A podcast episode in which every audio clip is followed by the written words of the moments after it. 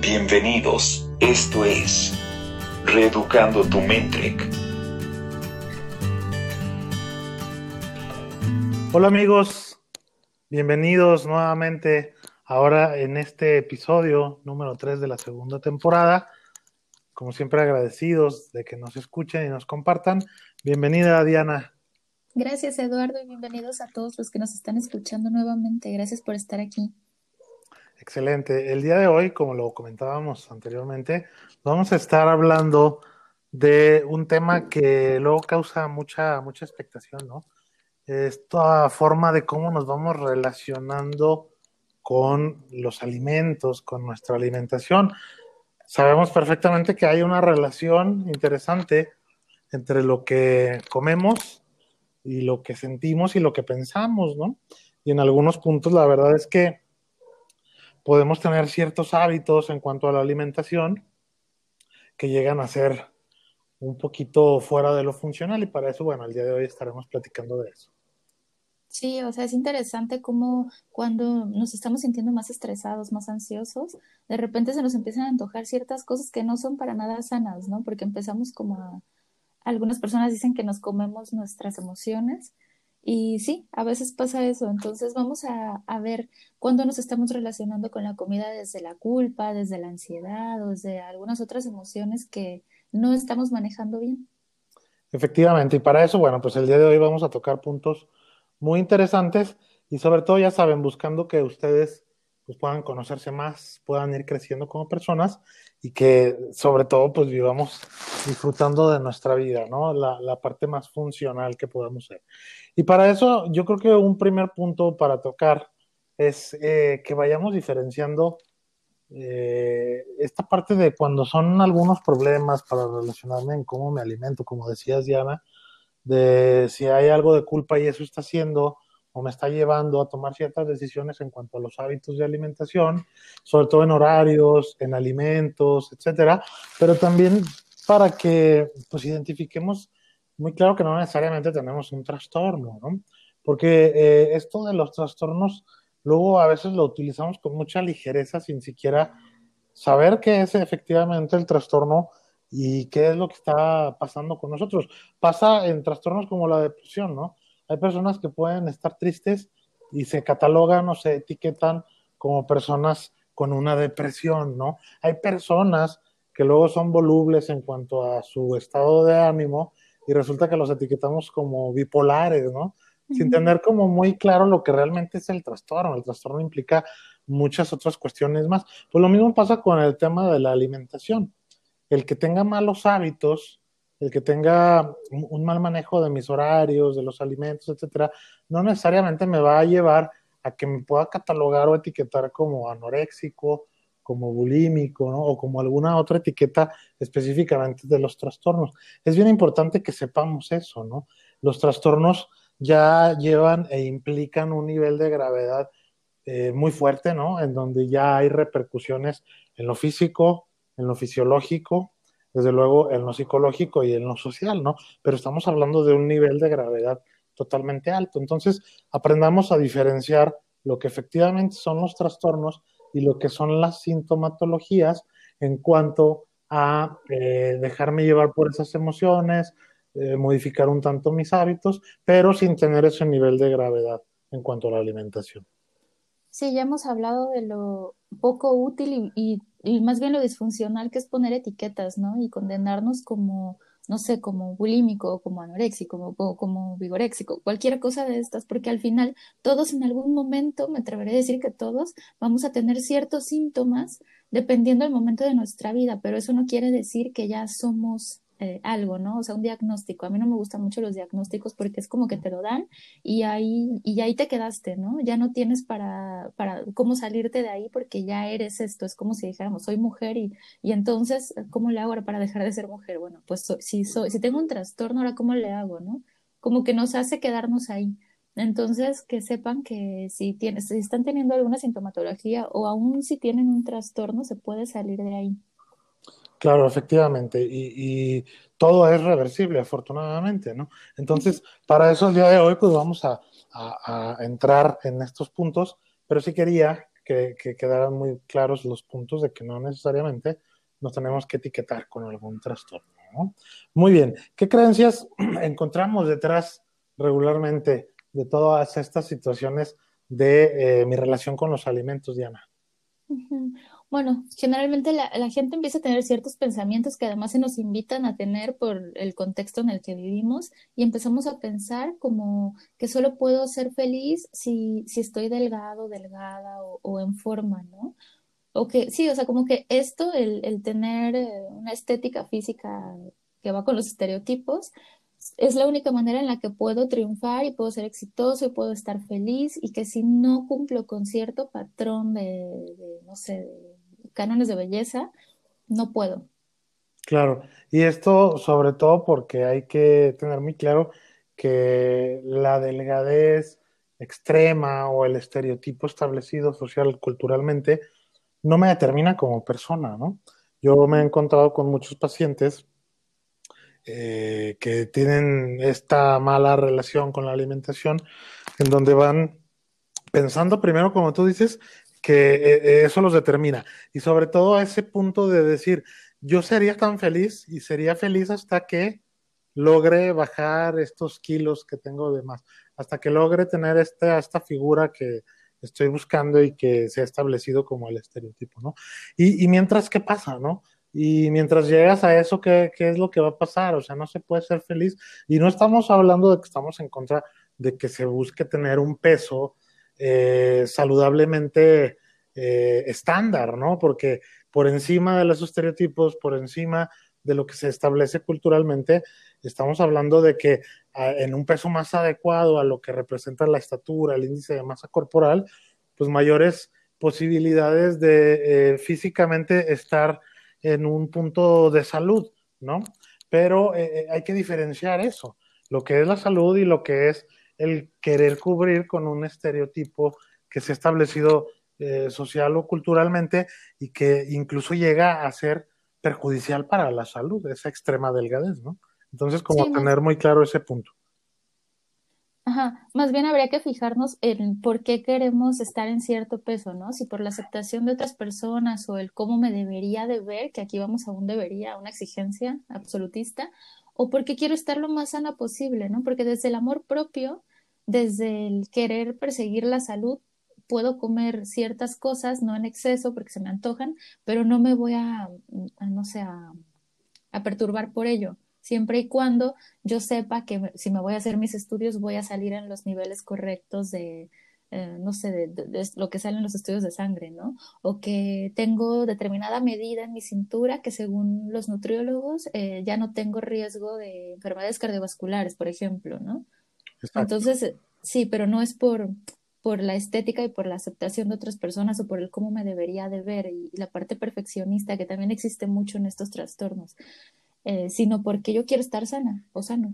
Exacto, y, y, tener muy, muy claro, efectivamente, que pues vivimos en una sociedad y en una cultura en donde pues sí se van estableciendo ciertas exigencias y es donde nosotros entramos con los deberías, ¿no? He conocido muchas personas que dentro de la misma familia se va estableciendo esta creencia irracional de que eh, las personas con delgadez tienen mayor facilidad para el éxito laboral, de pareja, eh, social, etcétera, ¿no? Entonces, imagínate desde, desde ese punto, pues cómo la persona se va estableciendo ese debería y se va determinando como persona en función de una delgadez, porque dentro de la misma familia así se va estableciendo, ¿no? Sí. Bueno, y otra de las creencias irracionales más comunes tiene que ver ya con, con estas listas de, de dietas, ¿sí? O sea, en, por ejemplo, cuando vas a, que te dan una dieta, te dan una lista de cosas que no puedes o no debes comer, ¿no? Es como la lista de la comida mala. Entonces, de repente, o sea, pasa mucho que si como algo de mi lista de comida mala, ya siento que voy a, engordar, no sé, tres, cinco o diez kilos, bueno, no diez, ¿no? Pero, o sea, sí, pensamos que de repente me comí algo que se supone que no me debería de comer y que esto ya me hizo engordar, ¿no? O como que ya eché a perder mi día y entonces sigo comiendo. Claro, y se da de manera muy común, ¿no? Porque luego es como un círculo ahí vicioso, ¿no? En donde no quiero y el no quiero me da ansiedad y el sentir ansiedad hace que lo coma y el comerlo hace que sienta culpa y la culpa me lleva a la ansiedad y la ansiedad hace que coma y es ese círculo que no se termina, ¿no? Sí, sobre todo la culpa me deja ya estancada en una condena de, pues ya comí mal, yo soy una, no sé, una gorda y ¿qué hacen las gordas? Pues comen mal, entonces sigo comiendo, ¿no? O sea, me empiezo a etiquetar. Exactamente, la etiqueta es la que nos va reforzando el que se siga viviendo en ese ciclo que no es positivo, que desde cualquier punto de vista es eh, irracional, ¿no? Y eso es algo que se puede trabajar. E, el primer punto es efectivamente que nos vayamos dando cuenta de eso, ¿no? Ok. Sí, darnos cuenta y empezar a cuestionárnoslo, ¿no? O sea, y sobre todo sirve mucho eh, empezar a cuestionarme, a ver, ¿es lógico que por comerme esto voy a aumentar tres kilos? ¿O será que no? ¿no? Y irme a, ver las pruebas de otras ocasiones que lo he comido y no ha aumentado. Incluso a veces cuando nos damos permiso de comer ciertas cosas, eh, hasta lo bajamos. Hay algo muy interesante aquí que es que cuando nos estamos estresando, ¿sí? Cuando nos estamos sintiendo ansiosos al respecto de la comida, nuestro cerebro empieza a liberar cortisol. ¿Y qué hace el cortisol? ¿Sí? ¿Qué, hace con los animales, no? Está el puma ahí comiéndose a la presa y lo que hace es comérselo rápido, así con, con ansiedad porque viene o se le escapa o lo que sea, y el cortisol hace que agarre esa grasa y que la almacene, pero esto es muy útil para los animales que están cazando, ¿no? Porque necesitan esa grasa porque no saben cuándo van a volver a, a comer. Entonces, ¿qué pasa con los humanos cuando estamos con esta ansiedad comiendo? Nuestro cerebro libera el cortisol y lo que hace el cortisol es abraza estas grasas y aquí te quedas y al final estamos logrando justo lo contrario, ¿no? Pero no es, o sea, no es que estemos engordando por la comida, sino que estamos engordando por la ansiedad que tenemos o la culpa que tenemos alrededor de haberme estado comiendo esto que según yo no debería haberme comido. Exacto. Y aquí es donde tenemos que poner en práctica pues lo que hemos escuchado en los anteriores episodios, ¿no? dos que son fundamentales. El tema de la culpa, que ya lo decíamos, lo comentabas tú, esa, esa metáfora que utilizas con la culpa, ¿no? De, parece que estás en un, en un pantano, en arenas movedizas, ¿no? Donde parece que te mueves, que quieres avanzar, pero lo único que haces es estancarte, hundirte más, ¿no? Esa una. Y la otra, desde luego, lo que revisamos en el episodio anterior, que es el cuestionarnos, debatirnos desde la realidad, desde lo lógico y desde lo funcional, ¿no? Sí, y, también, no sé, muchas veces pasa, por ejemplo, ahorita que vienen Navidades, ¿no? Eh, me doy permiso de comer, ¿sí? O sea, me elimino la culpa porque yo sé que ahorita voy a comer y pienso que voy a engordar y luego me doy cuenta que no. A veces hasta abajo o me quedo igual comiendo cosas que generalmente desde la ansiedad y la culpa me harían engordar pero no es la comida, es lo que estamos pensando acerca de la comida. Y es que ahí está el peso social y cultural, ¿no? Porque cuántas veces eh, hemos eh, de manera implícita entendido que eh, en estas épocas navideñas que estamos por iniciar es permitido y es libre el alimentarse. Incluso es hasta motivo de, de, presunción, ¿no? No lo escondes. las redes sociales están llenas de, de memes, y de imágenes alusivas a que en esta etapa es permitido por la sociedad y la cultura el que nos alimentemos de una forma eh, descontrolada, por así decirlo, ¿no? Sí, y esto de que lo presumimos es verdad, o sea, luego estamos ahí subiendo historias de la cena navideña, ¿no? Exactamente, cuando en otra época pues esto no se puede presumir, ¿no? Porque social y culturalmente se ha establecido de esa manera. Identifiquemos qué tanto peso está en nosotros desde lo social y desde lo cultural, qué tanto estamos cumpliendo con expectativas de otros y que realmente no son expectativas que yo mismo voy formulando sobre mí, ¿no? Así es. Bueno, y también eh, ya cuando, cuando ya tenemos un sobrepeso, empezamos a catastrofizar el tener este sobrepeso, ¿no? Y ahí es donde empezamos a perturbarnos acerca de ello, porque se nos enseña que estar pasado de peso es lo peor, ¿no? Que, que no debería yo de estar así. Y empiezo a, a pensar que sí, o sea, que es horrible, que nunca voy a, lograr salir de esto, que es lo peor que me ha pasado, cuando realmente siempre hay cosas peores. Claro, y todo esto que hemos estado hablando de las creencias irracionales, específicamente en esta de el tener algún sobrepeso, alguna situación así, pues está muy fundamentada por el tema de los estereotipos, ¿no? Recordemos en nuestra cultura, en nuestra sociedad, hagamos una, un análisis, ¿no? En retrospectiva. Cuando yo estaba en la primaria, cuando estaba en la a nivel secundaria y así, el cómo voy avanzando, cómo se etiquetaba, cómo se le señalaba a la persona que tenía sobrepeso, ¿no? O que tiene sobrepeso, cómo es que nos referimos a esas personas, cómo la sociedad, incluidos nosotros que somos parte de la sociedad, nos, nos, referimos a ellos o a ellas, eh, cómo hasta consideramos el diminutivo, ¿no? Eh, eh, me llama mucho la atención a mí cómo nos referimos al gordito o a la gordita, ¿no? En un tema incluso hasta como de lástima o de, o de situaciones que van por ese camino, ¿no? Sí, como si fuera motivo de crítica. Ajá, y la realidad es que es una situación física en donde pues se tiene que trabajar, ¿no? El punto es que no por eso se determina una diferencia como persona. Y es lo que a nivel social y cultural, en cuanto a los estereotipos, pues se ha venido desarrollando, que te determine precisamente la figura estética que tú posees. Sí. Sí, y además, o sea, hace rato les hablaba de cómo el perfeccionismo es uno de los temas que más influyen en tener una mala relación con la comida, ¿no? Porque parte de las ideas irracionales asociadas a esto es que tengo que ser perfecto, perfecta, tanto en mi control de, de ansiedad de comidas, de, de, no romper la dieta que se nos impuso, eh, de, sí, o sea, como de, sí, más, más que nada de, de, todo esto, ¿no? O sea, todo lo que va alrededor de alimentarme. Exactamente. Y viene totalmente, como lo decíamos, pues este establecido desde una parte social y cultural. Recordemos que los estereotipos son estos conceptos que se van estableciendo de acuerdo a la época, de acuerdo al tiempo y de acuerdo al tipo de sociedad, ¿no? Y la realidad es que en nuestra sociedad actual se le ha dado una importancia sobrevalorada a la delgadez extrema, ¿no?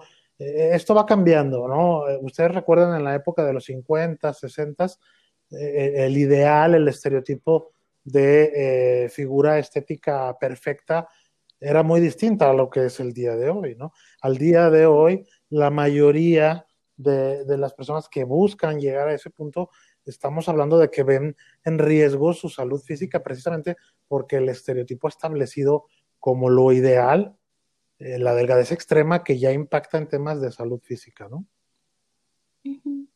Sí, y hablando de estos estereotipos, me gustaría poner un ejemplo del cómo se van creando, ¿no? Y me gusta ponérselo hacia mis pacientes. Me gustaría que se imaginaran que, que son de, no sé, de otro planeta y que vamos a ir a visitar el planeta Tierra y yo no sé cómo son los humanos, ¿sí? Yo no tengo todos estos ideales y todos estos eh, constructos de cómo debo, cómo deben de ser físicamente. Entonces yo voy a conocer la Tierra, llego en mi nave, me bajo y empiezo a caminar por la calle y empiezo a ver las tiendas y las revistas y la televisión y veo que hay cierto estereotipo de cómo debe de ser un hombre, una mujer, humanos, ¿no?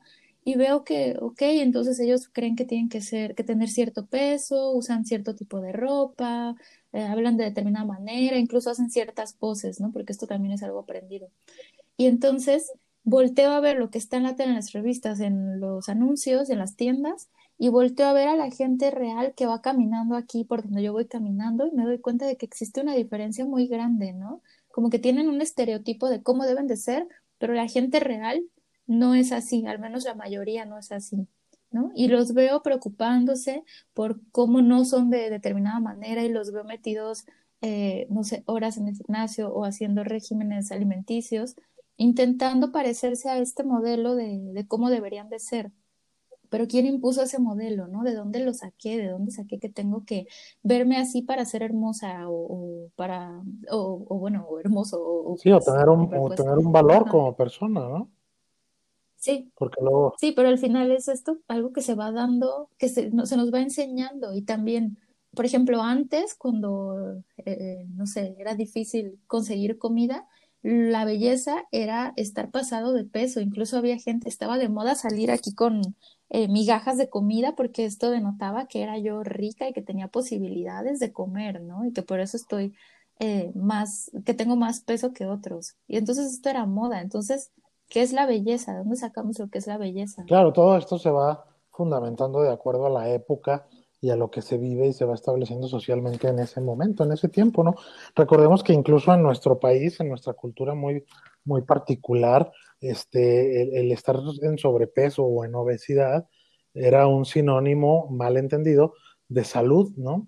Y entonces, eh, en, muchos, en muchos años se manejaba así, la, las mamás, los papás se sentían orgullosos de sus hijos obesos, precisamente porque pues era un sinónimo mal entendido de, de, salud física, ¿no? Y creo que eh, ahora hemos llegado al extremo, ¿no? O sea, nos hemos polarizado en ese sentido, en donde ahora, eh, más allá de la salud física, lo que interesa es cumplir con el estereotipo que me establece la cultura. Además de que nuestra sociedad, nuestra cultura, eh, el tema de la comida es un punto ahí de, de, convivio, de afectividad, ¿no? No sé si, si se han dado cuenta de este punto, ¿no? Vamos a visitar a la abuelita y lo primero que nos llega a preguntar es si ya comimos, ¿no? O que si nos hace algo de comer, ¿no? La, la, la mamá en el estereotipo de, de, de madre mexicana está como preocupada por el tema de la alimentación principalmente y ya después viene la preocupación en todos los otros ámbitos, ¿no? Y nosotros vamos como siguiendo esa línea. Si tenemos el festejo de algún aniversario, regularmente es comida o cena, ¿no? Si tenemos el, el, el festejo de alguna eh, Navidad, de algún año nuevo, de alguna situación así, eh, regularmente es comida, ¿no? Eh, en fin, son, son puntos de nuestra cultura que sí van determinando desde luego el cómo nosotros vamos percibiendo la relación que tenemos con los alimentos. Sí, y además existe este doble propósito de que por un lado tengo que tener cierta figura eh, delgada y por otro lado me dicen que me tengo que aceptar tal como soy y entonces entro en un conflicto de ¿qué hago? ¿No? Me tengo que aceptar tal como soy, pero debería de estar delgada y entonces empiezo a sentirme culpable acerca de estar preocupada por no estar delgada, ¿no? Porque yo debería aceptarme tal como soy. Entonces entramos en este conflicto en el cual no hay paz ni de un lado ni del otro. Exactamente. Y por eso es que debemos de estar pues muy alertas, ¿no? Hay puntos de alarma que, que nos ponen eh, en evidencia ante una situación en donde ya no hay una buena relación con mi alimentación, sobre todo porque voy cambiando los hábitos, ¿no? sobre todo porque voy dejando de pasar algunos horarios de, comida, de alimentación, ¿no?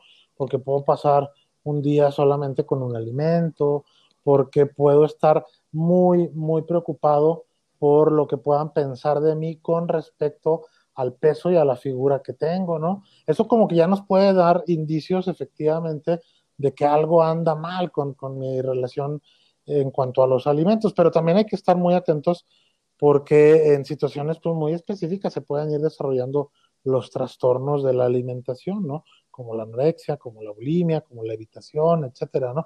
Y para esto, pues debemos de considerar eh, sobre todo el impacto que va teniendo dentro, en, en nuestras esferas físicas, sociales, eh, laborales, escolares, eh, familiares, ¿no? Si ya estoy teniendo una repercusión, un deterioro específicamente en estos ámbitos, es una señal de alerta muy importante para que nos demos cuenta de que se tiene que trabajar a nivel más profundo y desde un punto de vista profesional, ¿no? ¿Y qué puntos de alarma puedes observar en las personas que ya están catalogadas como trastorno de alimentación? Ok, primero identificar en la parte física y fisiológica que se empiezan a desarrollar algunas enfermedades, ¿no? Una que es muy común es la anemia, ¿no? Por ejemplo, las personas que ya empiezan a desarrollar trastornos de la alimentación presentan anemia, ¿no? Se empieza a caer el cabello, empiezan a tener problemas dermatológicos, ¿no? Son como las señales físicas eh, más importantes, ¿no? Otra de las señales a nivel eh, conductas y, y, también ahí relacionadas en la parte social es dejar de comer por eh, largos periodos de tiempo. Hay personas que empiezan a tener solamente un alimento durante el día, durante una semana completa, y te das cuenta que el alimento fue un café y una galleta en la mañana, ¿no? Y a partir de ahí se estuvieron manteniendo solamente tomando agua. Bueno, pues ahí está otra señal de alarma que es muy importante. Si tenemos y empezamos a desarrollar conductas y comportamientos compulsivos, ¿no? Como por ejemplo provocarme el vómito, como por ejemplo eh, utilizar laxantes, utilizar diuréticos, en fin, eso nos puede ir dando alguna señal. Y otra que también es muy importante es que empiece a notar que tengo lo que llamamos los comportamientos compensatorios. Los más comunes son el ejercicio físico, pero en una intensidad que pasa de lo normal. He conocido. Sí, como un castigo sobre todo, ¿no? Como ya comí esto, ahora me castigo haciendo más ejercicio o dejando de ser. Exactamente, los comportamientos compensatorios vienen derivados de la culpa. Lo que se busca es expiar precisamente esa culpa, ¿no? ¿Y cómo lo hacen? A través de un ejercicio físico desmedido, cuatro horas en el gimnasio, por ejemplo, a través de eh, dejar de alimentarme por dos días, ¿no? Eh, a través de eh, algunas otras conductas compensatorias como el vómito autoinducido, en fin, hay que estar muy alerta. Yo creo que esos son de los puntos de alarma con mayor importancia que nos van marcando una diferencia si estamos ya subiendo de nivel y pasando a, desarrollar un trastorno de la alimentación. Sí, y sabes, hay algo de lo que no se ha hablado mucho porque incluso se ha vuelto una moda últimamente, pero es cuando nos obsesionamos con comer puras cosas orgánicas, por ejemplo, ¿no? O nada que contenga gluten, cuando a mí ni siquiera me hace daño el gluten, por ejemplo, ¿no? O sea, como que ni siquiera sabemos por qué y se ha vuelto una moda, pero no me voy a permitir comer, o sea, como que meto estos alimentos en la lista de comidas malas y me obsesiono intentando no comer estas comidas malas, ¿no? Pero ya ni siquiera es por, o sea, nos contamos esta historia de que es por un tema de salud, pero no es el tema de salud, es como esta obsesión de no, no caer en algo que me pudiera llegar a ser mal. Exactamente. es, la justificación, realmente detrás lo que existe es el perfeccionismo, es la preocupación excesiva por, por la figura estética, ¿no? Y entonces he conocido muchas personas que, que son expertos, expertas en leer las etiquetas, ¿no? que si las calorías, que ya llevo tantas, que les voy a sumar tantas y les voy a quitar estas del ejercicio que voy a hacer. Y en fin, eh, se vuelve un tema obsesivo compulsivo al final de cuentas. ¿no? Y pues ahí está, entonces pongamos mucha atención.